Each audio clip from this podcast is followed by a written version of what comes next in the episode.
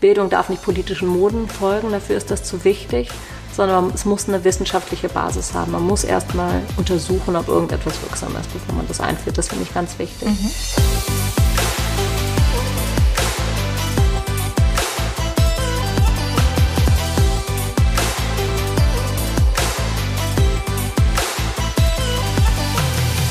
Willkommen zu einer neuen Episode der Gedankendealer, deinem Podcast-Format für das Dealen mit den besten Gedanken rund um das Thema Spiritualität, Business, Freundschaft, Reisen und vielem mehr. Ich bin total happy, weil ich heute mit der großartigen Verena Friederike Hase hier auf der Couch sitzen darf. Hallo erstmal. Hallo.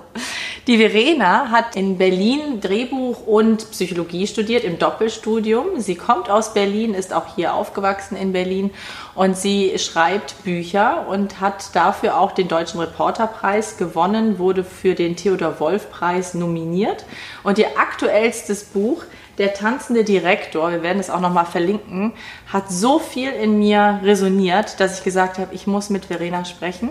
Das ist ja der absolute Wahnsinn. Ja, ich bin freut so mich hier zu sein. Freut mich, dass es dir gefallen hat. Dankbar, dass du da bist. Und bevor wir in das Buch einsteigen, ja. Verena, ich finde es immer total schön, wenn, wenn du noch mal so ein bisschen Farbe zu deiner Person ja. gibst. Ja. Vielleicht auch ein bisschen was, wie bist du aufgewachsen und wo stehst du gerade jetzt in deinem ja. Leben? Ja, gerne.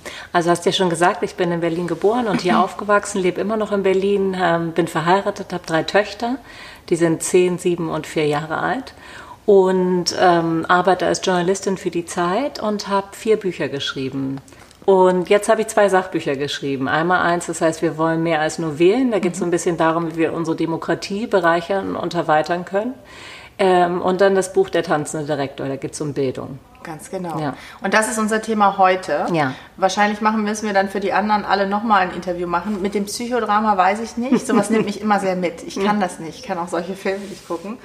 Aber fangen wir doch mal an mit Thema ja. Bildung. Als wir uns das erste Mal kennengelernt haben, mhm. haben wir ja darüber gesprochen und ich glaube, es war doch auch so, korrigier mich, wenn es anders ist, dass ihr nach Neuseeland gegangen seid und du dadurch erst diese ganzen Inspirationen genau. bekommen hast, ja. dass du danach auch gesagt hast, darüber möchte ich ein Buch schreiben. Genau, als wir hingegangen sind, stand das gar nicht so im genau. Vordergrund. Ich, wir sind da hingegangen, weil ich mal auf Weltreise mit zwei Freundinnen war, vor ganz langer Zeit und ähm, wir waren in vielen Ländern und als ich zurückgekommen bin nach Berlin, haben alle zu mir gesagt, warst du eigentlich nur in Neuseeland, weil ich nur von Neuseeland gesprochen habe, weil das einfach mich so gepackt hat. Ich habe mich so verliebt in dieses Land und mhm. habe allen davon erzählt, wie besonders das ist, dass da die Bäume Namen haben und die Leute alle barfuß gehen. Ähm, und dann habe ich meinem Mann eigentlich schon, ich glaube an unserem ersten Abend habe ich dem von Neuseeland erzählt, habe gesagt, gut, habe ich noch nicht gesagt, wir müssen irgendwann mal dahin gehen, aber dann, als wir dann drei Töchter hatten, ähm, haben wir gesagt, jetzt gehen wir mal für eine Weile dahin.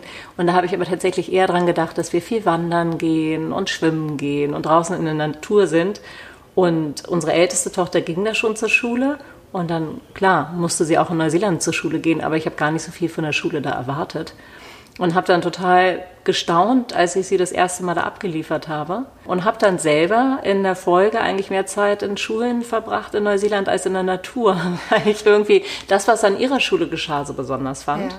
Also schon wirklich im ersten Moment. Ich habe sie dahin gebracht. Vielleicht nimmst du ja. mich mal mit, weil du beschreibst das auch ja. sehr schön in dem Buch, beziehungsweise ja. beschreibst du eigentlich, dass ihr illegal vor dem ersten Schultag genau. schon in genau. dieser Schule genau. wart. Genau. Und äh, ich fand es total schön, weil ich hatte so dieses Kribbeln, auch wie du dann beschreibst, am nächsten Tag, wie deine Tochter das dann auf Deutsch zeigen wollte, erzählen wollte und du so, nein, bitte nicht. Hol uns da mal mit rein. Genau, man kennt das ja. Also meine Tochter war natürlich sehr aufgeregt, in Neuseeland ähm, zur Schule zu gehen. Sie konnte auch kaum Englisch und dann ähm, hat sie mich so, so viele Sachen gefragt, wie es da ist, wie es da aussieht. Und dann meinte ich, komm, dann gehen wir jetzt einfach mal hin. Und dann hat sie gleich so gesagt, nicht, das darf man noch gar nicht. Kennt sie halt aus Berlin so, ne? Schultour verschlossen, am Wochenende kommt da ja. keiner rein und es gibt viele Regeln und so. Da gibt es auch viele Regeln, aber andere Regeln. Dazu kommen wir noch. Und dann sind wir aber da hingegangen und da gibt's keine, es gibt keine Mauer. Also die Schule fängt eigentlich da an, wo der Bürgersteig aufhört und sind so viele kleine Häuser verteilt im Gras, kleine blaue Häuser. Wow. Und große Fenster, haben wir uns dann alles genau angeguckt. Alle so ein bisschen eingerichtet wie so ein Wohnzimmer mit so vielen Bildern und so farbenfroh. Und Couch hast du auch beschrieben. Genau, ne? Couch und rotes Samtsofa und also wahnsinnig gemütlich und sehr schuluntypisch. Auch keine Tische, die so nebeneinander stehen. Mhm. Ähm, schon Tische, aber nicht so wie in der Schule, wie man, wie man das hier kennt. Und dann hatten wir ein paar Tage später noch mal einen Termin beim Direktor, damit er sie kennenlernt und sie willkommen heißt, hat die Schule noch gar nicht angefangen. Und dann hat sie ihm unbedingt sagen wollen, dass sie schon da war. Und dachte ich, oh, das darf man doch bestimmt nicht. Und er fand das aber natürlich völlig normal. Natürlich sage ich jetzt, weil ich ihn jetzt halt kenne mhm. und weil ich weiß, wie es da ist. Und dann, als ich das erste Mal sie da tatsächlich zur Schule gebracht habe, stand er an der Straße und hat jedes Kind willkommen geheißen. Kannte auch die Namen wirklich von vielen Kindern. Wow. Ähm, und in der Aula ähm, hing eine deutsche Fahne für sie und neben 27 weiteren Fahnen für die ganzen anderen Nationalitäten da an der Schule. Genau, und dann habe ich schon sozusagen früh gemerkt, dass es eine besondere Schule ist. Die machen zum Beispiel auch Literaturtage. Da verkleidet sich jedes Kind wie ein Charakter aus seinem Lieblingsbuch. Und dann machen sie so eine Parade mit diesen Kostümen. Die gehen zum Altersheim um die Ecke und machen mit den Bewohnern da Aerobic. Also ganz viele Sachen, die ich sehr, sehr besonders fand. Und dann wollte ich so ein bisschen wissen, war das jetzt ein Glücksgriff, dass sie an dieser Schule gelandet ist oder sind, was ich mir kaum vorstellen könnte, sind allen, alle Schulen so. Und dann habe ich angefangen zu recherchieren und deswegen habe ich dann so viel Zeit in Schulen verbracht, ja. weil ich wochenlang ähm, ja, jeden Tag in der Schule war, von morgens bis, bis zum Nachmittag, bis zum Unterrichtsschluss. Und das war auch was sehr Besonderes, weil ich niemals gedacht hätte, dass es so leicht ist, der Zugang zu finden. Hier, glaube ich, wäre das viel komplizierter. Man müsste sich wahrscheinlich beim Schulamt melden und begründen. Ja. Also, und ja. da habe ich einfach eine E-Mail geschrieben, ich würde gerne kommen und mir das anschauen. Und dann kam die Antwort eigentlich mal relativ schnell. Und es hat mich auch nie ein Lehrer vor die Tür geschickt und gesagt, das jetzt besser nicht irgendwie sehen oder nicht danach gesagt, oh, darüber besser nicht schreiben. Die wollten auch nicht mehr wissen, was ich schreibe. Das erwähne ich deshalb, weil das so wichtig ist, mhm. Ähm, dafür, wie Menschen da sind, wie Bildung da ist, wie das System ist. Die sind halt unglaublich offen und fehlerfreundlich. Mhm. Während hier ja Leute schnell Angst haben, dass ihnen jemand in die Karten guckt oder mhm. sie kritisieren könnte, ist das mhm. da ganz anders. Mhm. Also Fehlerfreundlichkeit spielt da im Unterricht auch eine ganz große Rolle, was ich gerade wichtig finde, wenn es so darum geht, wie wollen, wollen wir im 21. Jahrhundert unsere Kinder erziehen, nicht nur erziehen, aber was sollen die eigentlich mitbekommen? Vorbereiten. Genau. Mhm. Und früher war Schule ja noch so ein bisschen wie so ein, wie so ein, oder funktionierte so nach einem Fabrikmodell. Also mhm. die Schüler sind wie so Werkstücke mhm. und dann kriegen sie immer mehr. Mhm. Werden geschliffen. Genau, und, und dann gibt es die Qualitätskontrollen, mhm. die Tests, ob sie das alles können und dann werden sie irgendwann entlassen in den Beruf.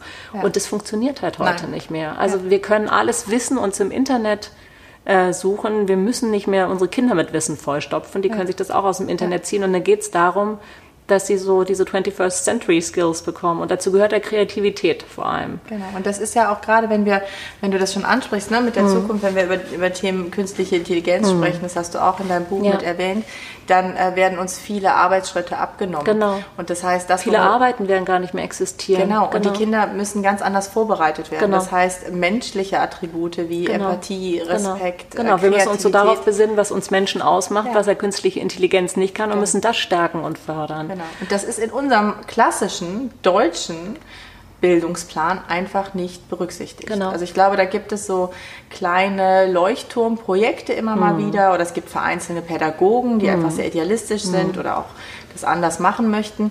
Aber auch da merke ich, ähm, wenn ich ins Gespräch mit diesen Guten dann komme, dass mhm. sie sagen, es ist sehr schwer, mhm. in dem Rahmen der Möglichkeiten da was anders zu machen. Und es ist leider auch so, ähm, und ich glaube, darunter leiden die Lehrer in Deutschland am meisten, dass hier so wenig Vernetzung stattfindet. Ja. Es gibt ja schon, wie du sagst, Leuchtturmprojekte, es gibt auch den Deutschen Schulpreis, der immer vergeben wird. Aber leider ist es nicht so wie in Neuseeland, dass sowas dann gleich flächendeckend dann auch übernommen und implementiert wird. In Neuseeland ist halt auch die Tatsache, dass ich da so überall problemlos dabei sitzen könnte, konnte, hing auch damit zusammen, dass es ganz viele Unterrichtsbesuche gibt. Das ist sozusagen Teil des Systems. Es gibt Inspektoren, die kommen an die Schulen. Inspektoren klingt ja zu böse, aber dann die, schauen sich die Schulen an und wenn sie sehen, dass ein Lehrer eine Sache besonders gut macht oder wenn er auf eine gute Idee stößt, dann wird es ziemlich sicher, wird er sagen, okay, ich kenne einen anderen Lehrer, der soll sich das mal anschauen. Also ja. da findet sozusagen ein ständiger Austausch statt. Genau, Best Practice. Mhm. Und Lehrer werden ermuntert, voneinander zu lernen und eigentlich ist ein Lehrer ja, hat ganz oft noch irgendwie Gäste mit im Unterricht, die sich was angucken wollen oder die selber was, was machen wollen. Und das ist dann so schön, man weiß, ich fand in Neuseeland immer so, wenn jemand eine gute Idee hat, dann wird die sich garantiert verbreiten. Ich war an einer Schule, die haben auch so was Besonderes gemacht. Das war eine Schule mit vielen Migrantenkindern. Mhm die nicht so richtig Zutrauen zu dem Lehrer hatten, die sich mit Lesen und Schreiben schwer getan haben, die so ein bisschen schwere, schwierige Biografien auch hatten, viele Klimaflüchtlinge von Tonga und Samoa, also von mhm. den kleinen Inseln. Und dann ähm, fragte ich die Direktorin, ob sie denn da einen besonderen Ansatz hat. Und sie so, nee, eigentlich nicht. Und dann war ich da im Unterricht und die hatten einen sehr besonderen Ansatz, nur dass sie ihn gar nicht so besonders fanden. Donnerstags kam nämlich immer ein Hund, Monty, okay. so ein kleiner schwarzer Mischlingshund. Und hat sich der Schwanzwede hinter reingesetzt, der war so sehr kinderlieb. Und den fanden die Kinder so toll, dass sie den begeistert vorgelesen haben. Und sobald er weg war, haben sie dann kleine Geschichten über ihn geschrieben. Und dann habe ich zu der Direktorin gesagt, aber wie sind Sie darauf gekommen? Dann meinte sie, weiß sie nicht. Und das ist genau das, was ich meine. Denn irgendwer wird man die Idee gehabt haben, ja, wir probieren es ja, mal mit dem Hund ja. und sofort ähm, machen alle mit. Ja. Mhm. Und gerade das hattest du auch vorhin erwähnt, dass ähm, dieses Teilen also scheinbar auch in der gesamten Kultur so ist. Also es ist nicht nur auf das Bildungssystem beschränkt, sondern dass einfach jetzt mal im Vergleich zu Deutschland, wo wir immer sagen, ah nee, ich möchte nicht, dass mir jemand in die Karten schaut, ja. beziehungsweise kann mir einer was wegnehmen ja. ne? Oder nachher meinen Fehler sehen, ja. dass das äh, immer noch sehr stark in unserer Kultur implementiert ist und dass das sich leider dann auch auf die Kinder und die Schulen überträgt. Was ich auch sehr schön fand, war, das beschreibst du auch in deinem Buch, dass es, äh, und auch gerade am Anfang in diesem ersten Moment, wo, wo, du in die Schule reingehst, dass es gar keine Grenze gibt mhm. irgendwie mhm. zwischen Schule und ähm, zu Hause, mhm. was ja hier auch häufig zu unterschiedlichen Fronten führt. Darüber mhm. schreibst du auch ganz viel, so ein bisschen wie ähm, das, das Paar, was sich getrennt hat und die sind irgendwie im Zwist miteinander, weil da passiert das mit deinem Kind mhm. und du gibst das Kind ja auch morgens so ab. Mhm. Also ich habe das selber bei der Schule meiner Tochter, dass es hieß, so jetzt sind die denn in dem Alter, jetzt sollen die bitte selbstständig. Steht ja manchmal auch richtig unten dran, ja. ne? ein Schild von jetzt an oder von hier an bitte alleine. Ja. Und es ist manchmal gar Wobei nicht Wobei ich das auch, ich muss sagen, ich kann ja die Lehrer auch verstehen, weil ich manchmal, wenn die Lehrer, äh, wenn die Eltern dann doch mit hochgehen, finde ich auch, dass die wirklich die Lehrer so dermaßen belagern und irgendwie so viel und wie ist das denn jetzt und das denn jetzt? Also, dass die viel wollen, aber gar nicht viel einbringen. Also, die ja. wollen sozusagen viel vom Lehrer haben und ich finde ja eh, dass Lehrer hier schon so wahnsinnig überlastet sein. Kommen wir vielleicht später noch dazu. Ja, ja. Aber ich fand halt da sehr, sehr schön, ja. dass du gesagt hast, es war willkommen oder du warst willkommen, auch dabei zu sein. Und Im Gegenteil sogar. Ich wollte, genau, ich wollte, ich wollte meine, also meine mittlere Tochter wurde dann da auch eingeschult. Auch ganz interessant, wie das geschah. Mhm. Sie war eigentlich im Kindergarten, hat sich aber immer mehr für Buchstaben interessiert, immer mehr Buchstaben geschrieben und man merkte so richtig, in der arbeitet es. Und dann habe ich dem Direktor der Schule einfach eine E-Mail geschrieben, mitten im Jahr, wie es denn wäre. Und hat er gesagt, sie ist willkommen, weil die nämlich das ganze Jahr hinüber einschulen. Es gibt nicht so diesen einen Einschulungstermin, sondern wenn ein Kind fünf wird, kann man so sich ein Jahr auch, hätte sie auch mit sechs erst einschulen können, kann man sich so Zeit lassen. Und dadurch ist es auch wunderbar, finde ich, weil das nicht so aufgeladen ist mit Erwartungen. Mhm. Da fragen auch nicht Leute wochenlang, bist du schon aufgeregt, bist du schon aufgeregt, ja. weil das einfach so, man ja. ist im Kindergarten und dann ist man eben in der Schule. Aber dann hatte sie ihren ersten Schultag und ich wollte mich dann auch schnell verabschieden, wie ich das so aus Deutschland kenne, dass man dann auch so ähm, zurückhaltend ist und bloß nicht irgendwie da sich zu lange aufhält. Ähm, und dann war die Lehrerin fast, also sie war auf jeden Fall überrascht und fast auch konsterniert und meinte zu mir, wollen Sie nicht reinkommen und sich ein bisschen umschauen? Und so nach dem Motto, Ihre Tochter wird jetzt doch hier so viel Zeit verbringen, mhm, ja. gucken Sie sich doch mal ja. um. Und dann war ich tatsächlich auch noch eine halbe Stunde da und habe mir alles angeschaut und es waren echt noch einige Eltern da. Einige auch bis zur Mittagspause. Meine Tochter brauchte das nicht so. Die hat mir gesagt, tschüss Mama.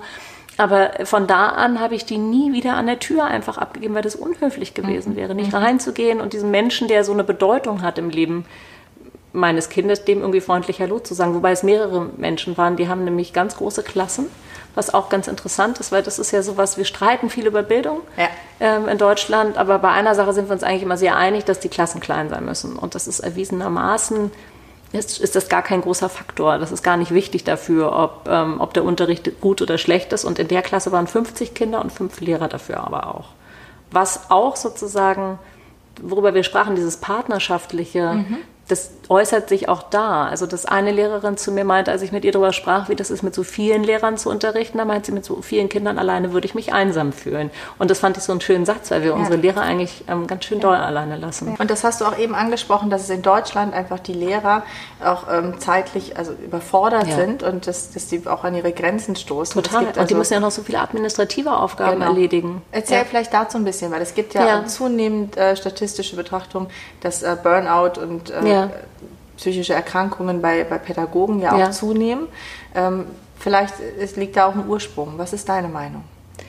Ich fand auf jeden Fall in Neuseeland, dass die Lehrer da eingebettet sind in System und dass ihnen ermöglicht wird, sich auf die pädagogischen Sachen zu konzentrieren. Die machen hier wirklich ganz besondere Sachen. Ich will vielleicht mal ein Beispiel ja. ähm, geben dafür, was die sich einfallen lassen. Ähm, Vielleicht zum Thema Lesen und Schreiben, weil das ja am Anfang in der Grundschule so dass ähm, die Basis ist von allem anderen, was dann so passiert. Eines Morgens kam eine Lehrerin in die, äh, in die Klasse und hatte so eine ganz große Tasche dabei. Mhm. Ähm, und kippte die dann auf den Boden aus und es waren unglaublich viele Schuhe. Also Gummistiefel, Stiefel, schicke Schuhe, Turnschuhe, ein riesiger Haufen. Und die Kinder dachten so hoch. Und dann meinte sie, ähm, sie würde jetzt mal die ein bisschen durchprobieren wollen und sie würde demnächst ausgehen, was denn da passen würde und so. Und die Kinder sollten doch auch mal mit die Schuhe anprobieren. Und dann haben sie sich da durch diesen Schuhhaufen gearbeitet und dann äh, geguckt, was für welche Gelegenheit passt, was wem gefällt. Und dann hat sie am Ende gesagt, wisst ihr was, das richtige Buch zu finden, ist manchmal genauso schwer wie, das, wie der richtige Schuh. Das muss halt wirklich perfekt passen. Mhm. Und das war sozusagen diese Lektion, das eigentlich, es gibt es gar nicht, dass jemand gar nicht gerne liest. Er hat vielleicht nur noch nicht das richtige Buch gefunden. Ja.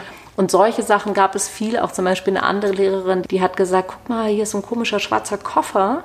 Den habe ich gefunden, habe alle gefragt, der gehört niemandem. Polizei meinte, wir sollen uns keine Sorgen machen, wir können mal reingucken. Die Kinder waren natürlich elektrisiert, das war wie so eine Schatzkiste. Und dann waren da alte Landkarten drin aus der Gegend, ähm, alte Fotos von der Gegend, irgendwie ein Amulett, ein Fußballschild, so ganz viele interessante Sachen. Auch so viele Sachen, dass jedes Kind bestimmt eine Sache da drin entdeckt hat, zu der, äh, zu dem er, äh, wo es irgendwie mit Zug hatte. Und dann sagte die Lehrerin, schreib doch was. Und dann haben die tolle Sachen geschrieben, Brief an den, an den Besitzer, wie sie sich ihn vorstellen, oder eine Geschichte darüber, warum dieser Koffer da gelandet ist. Also die lassen sich ganz viel einfallen. Das ist ja zeitintensiv. Ähm, aber ihnen wird dafür ganz viel anderes abgenommen. Also mhm. während Lehrer hier ja alles machen müssen, ist es da total normal, dass jemand da zum Beispiel für sie kopiert. Das klingt ja. jetzt so banal, aber ja. hier sind die ja so viel mit Dokumentationspflicht und so administrativen Sachen beschäftigt, dass das andere einfach so hinten überfällt und das andere ist ja eigentlich das Entscheidende. Mhm. Und was aber auch ganz wichtig ist, dass die Eltern sich viel stärker engagieren. Also auch diese Sachen, die in diesem Schatzkoffer waren, das hatten auch alles Eltern irgendwie gespendet und mitgebracht und so. Ähm, da ist es nicht so, dass man denkt, ähm, Schule ist hier, Elternhaus ist hier, genau. sondern es gibt so bewusst Überschneidungen. Und du schreibst auch, finde ich sehr schön, dass es äh, nicht nur bewusst Überschneidungen gibt, die irgendwie initiiert werden und dann nochmal wieder wie so, wir müssen das jetzt alle zusammen machen, sondern dass es ganz natürlich ist, dass auch aus Freundschaften geht und äh, Barbecue-Partys, wo dann die Lehrer und die Eltern und sowieso alle zusammen sind. Und das hört sich total natürlich an, mhm. also als ob irgendwie da auch ein ganz selbstverständlicher, sympathischer Austausch stattfindet. Ja. Und äh, der jetzt aber auch nicht wieder wie so ein Regelwerk dann gesagt wird, das müsst ihr jetzt machen. Ja. Was glaubst du, wieso kriegen wir das in Deutschland so nicht hin? Das hört sich alles so einfach an.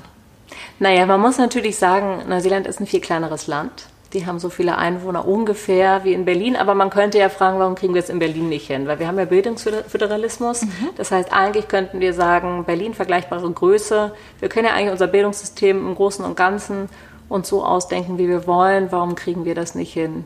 Das ist eine ganz gute Frage. Ich glaube, dass uns, wir sind gut darin zu kritisieren und ähm, Mängel aufzuzeigen. Wir sind nicht so gut darin, eine Vision zu entwickeln. Mhm. Und wir sind auch nicht so pragmatisch wie die Neuseeländer. Ähm, die Neuseeländer ähm, machen dann irgendwann auch einfach und theoretisieren nicht lange. Wobei das auch nicht ganz so stimmt, was sie, was sie machen, was, was ich hier dann so manchmal ein bisschen vermisse. Hier wird ja doch, hier werden ja schon Reformen gemacht ohne drüber nachzudenken. Mhm. Und dann gibt es eine Gegenreform. Ja. In Neuseeland ist es so, dass sie erstmal sich ganz genau so die wissenschaftliche Grundlage anschauen und dann entscheiden sie, was sie machen. Und das ziehen sie dann aber auch durch mhm. und verbessern das dann ähm, währenddessen. Genau, weil du beschreibst auch in deinem Buch, dass dieser Ursprung ja auch schon ähm, sehr weit zurückliegt, ähm, Kinder so zu bilden. Ne? Ja. Also ich glaube, das ist auch nochmal wichtig, dass das ja. also auch einen, einen langen Erfahrungsweg ja. auch gibt, ja. ähm, wo wahrscheinlich viele Dinge auch ausprobiert wurden, aber dadurch, dass es immer im Austausch war, konnte es sich dann auch kontinuierlich positiv entwickeln. Ich habe noch manchmal das Gefühl, ähm, Angela Merkel hat wirklich schon vor langer Zeit eigentlich die Bildungsrepublik ausgerufen und es ist so wenig passiert seither, mhm, mhm, dass man sich so ein bisschen fragt, warum wir uns eigentlich so wahnsinnig viel Zeit lassen. Also Neuseeland, die haben eine große Reform in den 80er Jahren gehabt, weil sie gemerkt haben, dass viel Geld nicht an den Schulen ankommt. Also dass es irgendwo in der Büro Bürokratie äh, versickert und haben dann beschlossen, dass die Entscheider dichter dran sein müssen an den Folgen der Entscheidungen. Also mhm. haben gesagt, eigentlich müssen Schulen sich selbst verwalten, weil sie am besten wissen, wo der Schuh drückt. Und das ist auch so. Also seitdem werden Schulen sind äh, relativ autark, haben Kuratorium, da sitzen Lehrer und Eltern drin, was natürlich auch wieder mehr Überlappungen mhm. schafft. Also die Eltern meckern auch nicht so viel, weil die einfach sich einbringen können und dafür sorgen können, dass Sachen sich ändern, die sie, die sie ärgern ähm, oder die sie nicht gut finden oder die sie verbessert haben wollen. Aber das hat nur 14 Monate gedauert, bis sie sozusagen diese wirklich Wahnsinnsreform ähm, durchgezogen hatten. Mhm. Ähm, manchmal denke ich auch, wir müssten ein bisschen ehrgeiziger werden. Also die Zukunft ist schneller da, ja. als, wir, als wir glauben. Ja. Und gerade was so dieses 21. Jahrhundert angeht und was man sich wünscht, was Kinder da alles wissen sollten und dass man sie präferiert, das spielt ja so eine große Rolle. Mhm. Und das ist manchmal ja nur manch, leicht anderer Ansatz. Ist jetzt nicht so, dass sie nicht, die lernen ja auch die klassischen Sachen, aber zum Beispiel Literatur kann man perfekt einsetzen, um Empathie einzuüben. Mhm. Weil das ja eigentlich ähm, Geschichten zu lesen von anderen Menschen, sich in die Reihen zu versetzen. Man lernt so viele Arten zu leben kennen. Ja. Ähm, das kann man alles ähm, so als Instrument sehen. Und das fand ich das Tolle da, dass so Fachliches und Soziales nie getrennt gedacht wird. Also als Beispiel, ähm, als Erstklässler den Buchstaben K durchnehmen, sagt die Lehrerin, ob sie alle was mitbringen können, was mit K beginnt und was ihnen etwas bedeutet. Und dann bringen die Kinder ein Kuscheltier, also ein Koala-Kuscheltier oder ein Kiwi-Vogel, ähm, so eine kleine Figur. Und dann ist es erstmal schon viel emotionaler. Ja, natürlich. Und dann hat sie gefragt, ob sie nicht ein Rezept ähm, zusammen verfassen sollen für Kindness, also für Freundlichkeit. Mhm. Und dann haben sie ähm, aufgeschrieben, was das alles braucht. 99 Tropfen Höflichkeit, ich weiß nicht mehr genau, was es war, und drei ähm, Teelöffel ähm, Freundlichkeit. Wow. Und, ähm, und dann hat sie gesagt, und wenn wir jetzt noch vier Löffel mehr nehmen, wie viel haben wir dann? Also wir haben alles integriert. Also mhm. Sie haben da Mathe gemacht. Ähm, sie haben über Rechtschreibung gesprochen. Wie schreibt man diese Wörter eigentlich, mhm. die wir für dieses wunderbare Rezept brauchen? Und sie haben über das Konzept Kindness gesprochen. Mhm. Also das ist, es wird keine Gelegenheit ausgelassen, um über Werte zu sprechen. Mhm.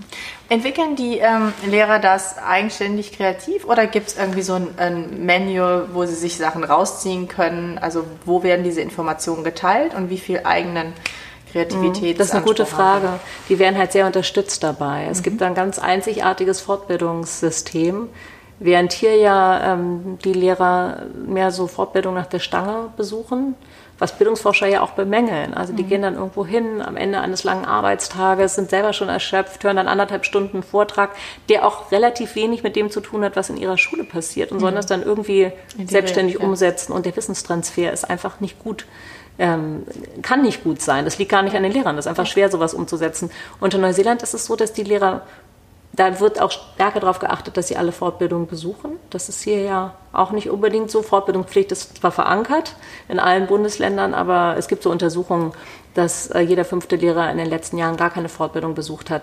Und in Neuseeland müssen sie Fortbildungen besuchen, weil sie alle drei Jahre ihre Lehrerlaubnis erneuern müssen. Und das können sie nur machen, wenn sie berufliche Weiterbildung nachweisen können, dass sie an denen teilgenommen haben. Die lohnen sich aber auch total, weil mhm. das in dem Fall so ist, dass die Fortbildner direkt an die Schulen kommen. Mhm und mit den Lehrern individuell arbeiten, dass sie dann zum Beispiel Modellstunden geben erstmal, ähm, bei denen die Lehrer schauen können, wie die mit Problemen umgehen ähm, und dadurch, dass alles so wissenschaftsbasiert ist, haben diese Fortbildner auch sozusagen immer die neuesten Erkenntnisse. Also äh, allein wenn es darum geht, ich war bei einer Fortbildung dabei, da sagte die Frau dann, äh, die äh, die Fortbildung veranstaltete zu den Lehrern, die jetzt neueste Erkenntnisse ergeben haben im Matheunterricht, sind halt Dreier Kleingruppen, also Kleingruppen mit drei Kindern besser als mit zwei. Einfach mhm. so die neuesten Sachen, ähm, die man rausgefunden hat. Und dann hat sie am Ende Sie kam einmal für eine Modellstunde, dann kam sie nochmal, um mit den Lehrern ihre Stunden zu planen ähm, und dann war sie nochmal mit dabei, als sie die Stunde gegeben haben und ist dann nochmal so eingesprungen, wenn es irgendwie kleinere Schwierigkeiten gab.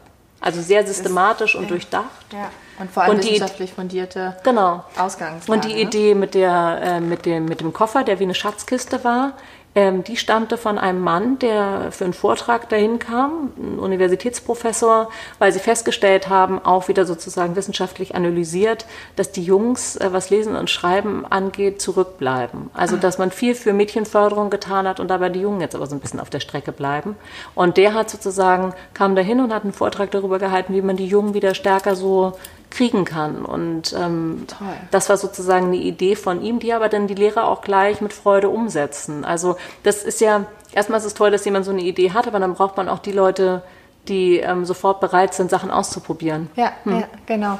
Und ähm, du hast auch zum Beispiel beschrieben, das fand ich sehr, sehr schön, dass die Leute, die reinkommen und neue Impulse reingeben, dass das halt auch möglich ist, weil beispielsweise eine äh, Rektorin, die du beschreibst, die ja auch Chemikerin ist, mhm. also wo du dann eigentlich auch einen Bezug hast mhm. zu der Welt, die dann da draußen ist, also ja. zu der Berufswelt ja. ne? oder zu der angewandten Praxis ja. der Theorie, die vielleicht auch trotzdem immer noch vermittelt wird.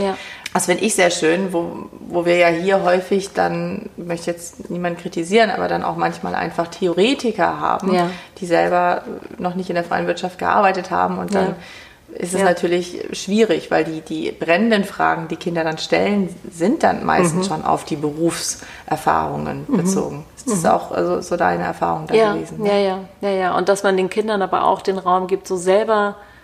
Sie haben zum Beispiel diese Geniestunde ja. eingeführt, immer freitags. An vielen Schulen gibt es inzwischen, dass die Kinder dann an einem selbstgewählten Problem, das sie halt sozusagen in der echten Welt identifiziert haben, dass sie daran arbeiten können und versuchen können, dafür eine Lösung zu finden. Ja. Großartig. Ja. Ähm, du gehst auch so ein bisschen auf finanzielle Mittel ein. Mhm. Wie wird das in Neuseeland gelöst? Ja in Neuseeland, ähm, genau. Neuseeland ähm, hat eine ganz äh, eine Lösung gefunden, die gibt es so in Deutschland nicht. Hamburg macht das am ehesten noch so. Mhm. Ähm, die haben nämlich beschlossen, dass man Geld nicht so nach dem Gießkannenprinzip vergeben sollte, sondern ähm, gehen da sehr gezielt vor. Alle Schulen des Landes werden regelmäßig geprüft, also nicht die Schulen selbst, die werden auch geprüft, aber das ist ein anderes Thema, sondern das Einzugsgebiet wird analysiert, also auf den Wohlstand hin. Und dann werden alle Schulen in eine von zehn Gruppen eingeteilt das Dezilsystem. Mhm. Und ähm, dann, je nachdem, in welcher Gruppe eine, äh, eine Schule gelandet ist, kriegt sie entweder sehr wenig Geld. Die Schulen, die in reichen Gegenden liegen, kriegen wenig Geld. Da geht man dann davon aus, dass die Eltern viel tun müssen mhm. oder viel beisteuern müssen. Mhm. Und dafür kriegen aber die Schulen, die in ähm, Gegenden liegen, wo die Leute sozial schwächer sind, kriegen umso mehr Geld. Mhm. Zum Beispiel war ich auch an einer Schule in einer sehr, sehr ja, armen Gegend und die hatten dann auch eine eigene Krankenschwester weil die so festgestellt haben, dass da einfach Eltern sind, die sich um sowas nicht so kümmern, um die gesundheitlichen mhm. Dinge. Mhm. Gleichzeitig fand ich das aber auch ganz spannend. Ein Lehrer, der auch in einer armen Gegend unterrichtet hat, hat festgestellt, dass seine Schüler alle so viel husten. Mhm. Ähm, und hat sich dann gefragt, ähm, ob das vielleicht an den Häusern liegt, ob die zu feucht sind weil die einfach da nicht so gute Häuser haben und hat dann aber auch gleich sozusagen eine naturwissenschaftliche Lektion draus gemacht, weil oh, wow. er dann gesagt hat, sie sollen zu Hause Proben nehmen, weil er herausfinden will, ob es am Schimmelbefall liegt. Das ist ja der Wahnsinn. Mhm. Also welches Kind ist da nicht dabei? Ja, genau. Wenn es um die eigene Gesundheit ja. geht und sowas rauszufinden. Ja. Also es ist so ein sehr ganzheitlicher ja. Ansatz. Und gerade bei den Naturwissenschaften, wir sprachen jetzt so viel über Lesen und Schreiben, aber die finden Mathematik und Naturwissenschaft in allem, weil es ja überall drin steckt. Also wenn ein Kind da in die Schule kommt und sagt, guck mal, ich habe einen Zahn verloren, dann wird die Lehrerin garantiert sagen, das ist ja toll, sag mir mal, wie viele Zähne hast du denn noch? Mhm. Wie viele sind dir schon rausgefallen? Wie viel wirst du noch verlieren? Also wird sofort sozusagen eine mathematische Lektion draus mhm. machen. Mhm. Wenn wir ähm, mal von dir so die, du hättest die Möglichkeit, jetzt Sinne hat, vorzusprechen mhm. und zu sagen, äh, wie eine Fee, ne? drei mhm. Dinge. Mhm. Phrase. Nur drei. Nur, nur die, die drei wichtigsten, du kannst auch mehr nennen ja. jetzt, ja, aber so ja. die drei wichtigsten, ja. was, was sich jetzt verändern muss, damit es auch noch einen Effekt hat, vielleicht für deine Kinder. Ja, also was ich ganz wichtig fände, dass wir aufhören, Reformen zu haben, eine Gegenreform, jahrgangsübergreifendes Lernen eingeführt, Danke. unter großen auch Protesten der Lehrer. Dann wurde es jetzt, äh, dann ein paar Jahre später hieß es dann, ja, jetzt kann man es doch wieder anders machen. Ja. Damit muss aufgehört werden. Man muss wirklich, Bildung darf nicht politischen Moden folgen, dafür ist das zu wichtig sondern es muss eine wissenschaftliche Basis haben. Man muss erstmal untersuchen, ob irgendetwas wirksam ist, bevor man das einführt. Das finde ich ganz wichtig. Mhm. Ich finde es ebenfalls ganz wichtig, ähm, was die Finanzierung angeht, darüber nachzudenken, ob wir wirklich das alles so nach dem Gießkannenprinzip vergeben, unser Geld, und ob wirklich alles immer umsonst sein muss. Also gerade wenn wir jetzt über Berlin reden, ist es so, dass so viel umsonst gemacht wird, das BVG-Ticket oder jetzt zahlen wir auch nichts mehr für Schulbücher. Ist das nötig? Können Leute, die Geld haben, nicht sozusagen einen Beitrag leisten aus sozusagen solidarischen Gründen, weil die Starken den Schwachen helfen mhm. sollten? Jetzt sind wir schon, sind schon zwei Sachen. Ganz wichtig finde ich auch, die Lehrer in den Mittelpunkt zu rücken. Ähm, weil die Untersuchungen haben ergeben, also ob große Klassen, ob kleine Klassen, ob Hausaufgaben oder nicht, ob Zensuren oder nicht, das ist am Ende alles gar nicht so wichtig. Es kommt auf den Lehrer an ja. und wie der unterrichtet. Ja. Ja. Und den müssen wir in den Mittelpunkt rücken. Und das passiert, muss auf ganz viele unterschiedliche Weisen passieren, dass wir dem mehr Wertschätzung entgegenbringen, dass wir die besser bezahlen, dass wir ihnen mehr Unterstützung zukommen lassen, dass wir es zu schätzen wissen, was er tut. Das muss ein Traumberuf sein, mhm. weil es eigentlich auch ein Traumberuf mhm. ist. Es ist ein Traumberuf, Kinder ähm, fürs Leben vorzubereiten. Aber so behandeln wir die nicht. Das wäre das Dritte. Und ich würde noch was Viertes, wir müssen das Tempo anziehen. Wir haben nicht so viel Zeit. Wir müssen jetzt wirklich Gas, Gas geben. geben. Ja. ja, ganz genau. Schön. Wie ist das, ähm, weil du ja weißt, wir müssen Vollgas geben. Mhm. Und jetzt sind deine Kinder in einer ganz normalen staatlichen Berliner Schule. Mhm. Bist du da eine andere Mutter? Bist du äh, ständig da und fragst äh, die Lehrerin, ob du was tun kannst? Äh, gibst ihr die Wertschätzung? Warst irgendwie, bist selbst äh, Elternsprecherin vielleicht? Ja, ja, ja. Also ich glaube, dass wir, also ich weiß auch, als wir gerade aus Neuseeland zurückkamen, das ist jetzt eine Geschichte über meinen Mann und nicht über mich, da war gerade ein halbes Jahr oder so der Sportunterricht ausgefallen. Und das war unvorstellbar. Also sozusagen nach dieser Neuseeland-Erfahrung und da war unsere Tochter immer draußen und Sport war so wichtig. Ähm, und dann hat mein Mann gesagt, okay, ich mache jetzt den Sportunterricht zusammen mit einem anderen Vater. Und das war dann erstmal auch ein bisschen kompliziert mit, aus versicherungstechnischen Gründen, aber ah, okay. es ging dann alles. Mhm. Ähm, und dann hat er den Sportunterricht gemacht. Und ich glaube, das kam schon auch durch, Neu durch Neuseeland, dass wir dachten, wenn es anders nicht funktioniert, dann bringen wir uns ein. Und dann gab es dann auch relativ schnell dann Sportlehrer. Aber das war so eine Sache, die hat uns, glaube ich, ähm, ja. Neuseeland so ein bisschen beigebracht. Ja. Und du hast auch beschrieben. Ähm, Aber ich muss sowieso ja. sagen, dass die Lehrerin, die unsere ähm, ältere Tochter hatte, die hat eh von Anfang an, die hat auch schon damals gesagt, ob wir ob Eltern reinkommen können und da sein können, damit Kinder den vorlesen können. Also die hat schon von Anfang an solche Ansätze immer mhm. in den mhm. Unterricht reingebracht. War natürlich dann auch ganz interessiert zu erfahren, wie es in Neuseeland alles so war. Aber ähm, das ist eh ein ganz enger, guter Kontakt. Ja. Mhm. Und wenn ähm, es Hausaufgaben gibt, also klassische Situation, mhm. du kommst vielleicht gestresst oder mhm. erschöpft, dein Mann von der Arbeit nach Hause, die Kinder sind da, irgendwie drei Kinder, Wuselei und jetzt noch Hausaufgaben machen und du siehst einfach die Aufgaben ja. und denkst so, oh nein, wie gehst du damit um? Wir machen sie natürlich darüber? trotzdem. Ja, trotzdem. wir machen sie trotzdem. Aber es ist schon so, dass meine Tochter das massiv vermisst, also beide, wie, wie sie da gelernt haben. Also, dass sie, das war halt einfach eine besondere Art des Lernens. Vielleicht noch ein Beispiel dazu, dass sie Antarktis durchgenommen haben ja, im ja. Schulunterricht, wochenlang. Das ist dann so, dass ein Thema dann auch in allen Fächern behandelt wird. Mhm. Und es ist oft auch so, das ist auch ganz interessant, weil das so einen Zusammenhalt innerhalb der Schule stiftet, dass ein Thema oft in allen Jahrgängen behandelt wird, mhm. dann auf unterschiedlichen Ebenen. An einer Schule war ich zum Beispiel, da hatten sie das Thema Weltall. Dann haben die Jüngsten haben dann jeden Tag den Mond vom Himmel abgezeichnet und hatten dann am Ende alle Mondphasen im Klassenzimmer wow. hängen. Und ähm, die Drittklässler haben die ganzen Planeten gebastelt in der richtigen Größenrelation. Und die Ältesten, das waren Sechsklässler, haben über Entstehungsmythen gesprochen und verschiedene Entstehungsmythen gelesen und dann ihren eigenen geschrieben. Aber Weltall war sozusagen das Oberthema. Und dann gab es am Ende auch einen Weltraumtag. Da haben sich alle irgendwie basic verkleidet und ähm, haben gefeiert. Die feiern da auch viel. Aber was ich eigentlich sagen wollte, war, ähm, dass meine Tochter hatte das Thema Antarktis und es ging dann auch wochenlang und der Höhepunkt am Ende war, dass sie zusammen mit ähm, Lehrern und Eltern, die geholfen haben, im Aquarium übernachtet haben, bei den Pinguinen, Antarktis. Oh, wow. ähm, und die weiß immer noch so viel über Kaiserpinguine. Das ist wirklich, die kann ganze Vorträge davon halten, weil sie das eben auf so emotionale, ja. erlebnisbasierte Weise gelernt mhm. hat. Das mhm. waren nicht einfach nur Sachen, die sie in einem Buch gelesen mhm. hat, sondern das hat sich nach was angefühlt. Mhm. Und ich glaube, dass zu der Frage, wie das jetzt ist, das vermisst vermisst sie natürlich. Mhm. Sie vermisst es natürlich, weil mit einmal, das fühlt sich anders an. Mhm. Und das heißt, das musst du halt jetzt lernen. Mhm. Ne? Und das mhm. wird dann abgerufen mhm. oder abgefragt. Mhm. Und dann gibt es dafür eine Bewertung dann gibt es ein Fehlersystem. Und auch das hast du sehr schön in deinem Buch beschrieben oder auch ganz am Anfang von unserem. Gespräch gesagt. Die Fehlerkultur. Ne? Es gibt, glaube ich, eigentlich das A und O. Löscher. Ja. Wie heißt das nochmal? Radierer. Kein also Radierer? genau, meine, das ist, ähm, als meine fünfjährige Tochter da eingeschult wurde, da hat mir die Lehrerin gesagt, dass sie keine Radierer in den Fehlermappen haben wollen, weil sie den Kindern eigentlich als erstes beibringen wollen, bevor sie irgendwas anderes lernen, bevor sie Buchstaben lernen oder sonst was, dass es okay ist, Fehler zu machen, sogar mehr als das ist es gut, Fehler zu machen, weil das zeigt, dass man was ausprobiert. Und das hängt eigentlich auch in allen Klassenzimmern, die ich gesehen habe in Neuseeland, und ich war in vielen Klassenzimmern, hängt irgendwie so ein Banner, wo drauf steht, Fehler zeigen, dass du lernst, Fehler zeigen, dass du denkst. Also mhm und dass du überhaupt wachsen kannst. Weil das genau. ist ja auch das, was uns Erwachsenen ja, äh, ja genauso fehlt dann ja. heute im Beruf. Ich bin Unternehmerin und wenn äh, das äh, in der Firma keine gesunde Fehlerkultur gibt ja. oder gäbe und alle würden nur starr auf Fehlervermeidung, dann würden sich gar keine großen Handlungsspielräume entwickeln. Wir würden uns auch gar nicht weiterentwickeln können, weil wir die ganze Zeit nur das weiter so machen würden.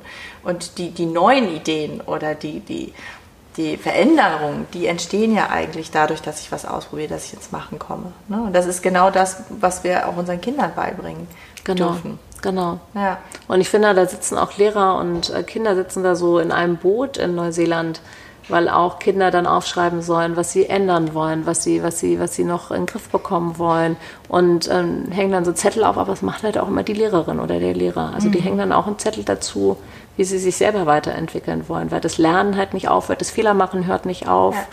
Ja. Ähm, und das auch den Kindern zu zeigen. Ja, ne? Und nicht, genau. nicht zu zeigen, hier, ich bin perfekt, ich bin deine Lehrerin, ich bin eine Autoritätsperson. Genau sondern ich bin ein Mensch genau. in einer anderen Lebensphase und deswegen sind das meine Schritte, die ich genau. gehen möchte. Na, manchmal ist es sogar so, dass Lehrer Neuseeland Fehler inszenieren. Genau. Was ich auch Erzähl ganz mal, interessant fand, genau. Da ging es darum, dass die Kinder beschreiben sollten, wie ein Regenbogen ist. Ähm, und dann haben sie Gedichte darüber geschrieben. Das war halt ein Tag, da gab es irgendwie so einen ganz tollen Regenbogen und das haben sie dann gleich als Material genutzt. Das ist eh interessant, wie sie das, was gerade so war, sofort nutzen als Material. Einen anderen Tag, da gab es einen ganz starken Hurricane in der Nacht und alle lagen vermutlich wach, ich auch, Stromausfall und zwar wirklich oh. gewaltig. Und dann hat die Lehrerin die Kinder am nächsten Morgen gebeten, ähm, darüber zu schreiben, wie sie sich in der Nacht gefühlt haben. Das ist auch eine andere Art, wenn man sowas schreibt. Mhm. Dann fließen die Worte natürlich aus einem raus, wenn man etwas schreibt, was man tatsächlich auch empfunden hat. Aber in dem Fall sollten sie über einen Regenbogen schreiben und dann hat die Lehrerin ein Wort falsch geschrieben. Mhm und hatte jetzt nicht Sorge, dass die Kinder lachen oder denken, oh, die ist ja dann doof, wenn sie das nicht richtig schreiben kann, sondern sie wusste natürlich, wie man das schreibt, hat es aber trotzdem unterkringelt und meinte, das muss ich mal nachschauen. Hm. Und hat dann laut überlegt, wie das geschrieben werden könnte. Und das war natürlich, ich habe sie dann danach gefragt, sie meinte, naja, die Kinder müssen doch sehen, was man macht, wenn man sich nicht sicher ist. Ja. Und sie müssen doch sehen, dass es in Ordnung ist, sich nicht, sich nicht sicher zu sein. Ja. Und dann irgendwie Strategien haben, wie sie damit umgehen. Und ja. die lernen am besten am Modell und deswegen mache ich ihnen das vor. Großartig. Wie reflektiert oder wie weitsichtig, mhm. oder? Also es ist ja schon begnadet, finde ich. Ich finde es ganz, ganz toll. Schön.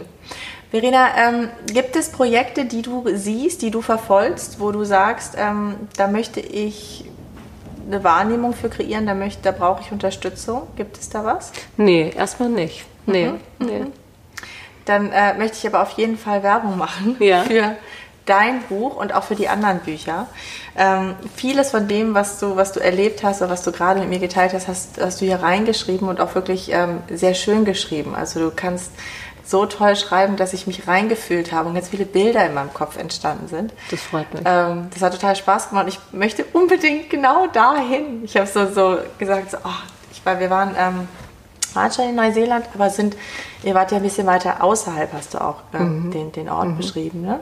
Sehr Wir waren in so einem Dorf ja. Ähm, außerhalb von Auckland, ja. ja. ja. Hört sich wirklich traumhaft an. Vielen Dank, dass du heute Vielen da Dank, warst. Ja, Danke, dass du das gemacht. so offen mit mir alles besprochen hast. Ja. Alles Gerne. Gute. Ich bin gespannt aufs nächste Buch. Ich hole mir die anderen auch. Vielen Dank, dass du heute wieder dabei warst, dass du es dir angeschaut hast oder angehört hast, je nachdem auf welchem Kanal. Lass uns gerne wissen, wie es dir gefallen hat, ob du Fragen oder Anmerkungen oder was auch immer für uns hast. Natürlich auch an Verena, wir werden es weiterleiten. Und ähm, nochmal, der tanzende Direktor, nicht nur eine Inspiration, sondern, das haben wir eben gelernt, wir müssen jetzt anfangen, Gas geben. Und ähm, das können wir als Eltern, glaube ich, auch schon für uns selber nutzen. Ne? Also einfach direkt in Kontakt ja. mit den Lehrern gehen oder ja. den Rektoren der Schule und mal gucken, ja. vielleicht geht ja was. Ne? Genau. Ne? Und gar keine Scheu haben. Dankeschön. Danke. Danke an euch. Liebe Grüße aus Berlin. Tschüss.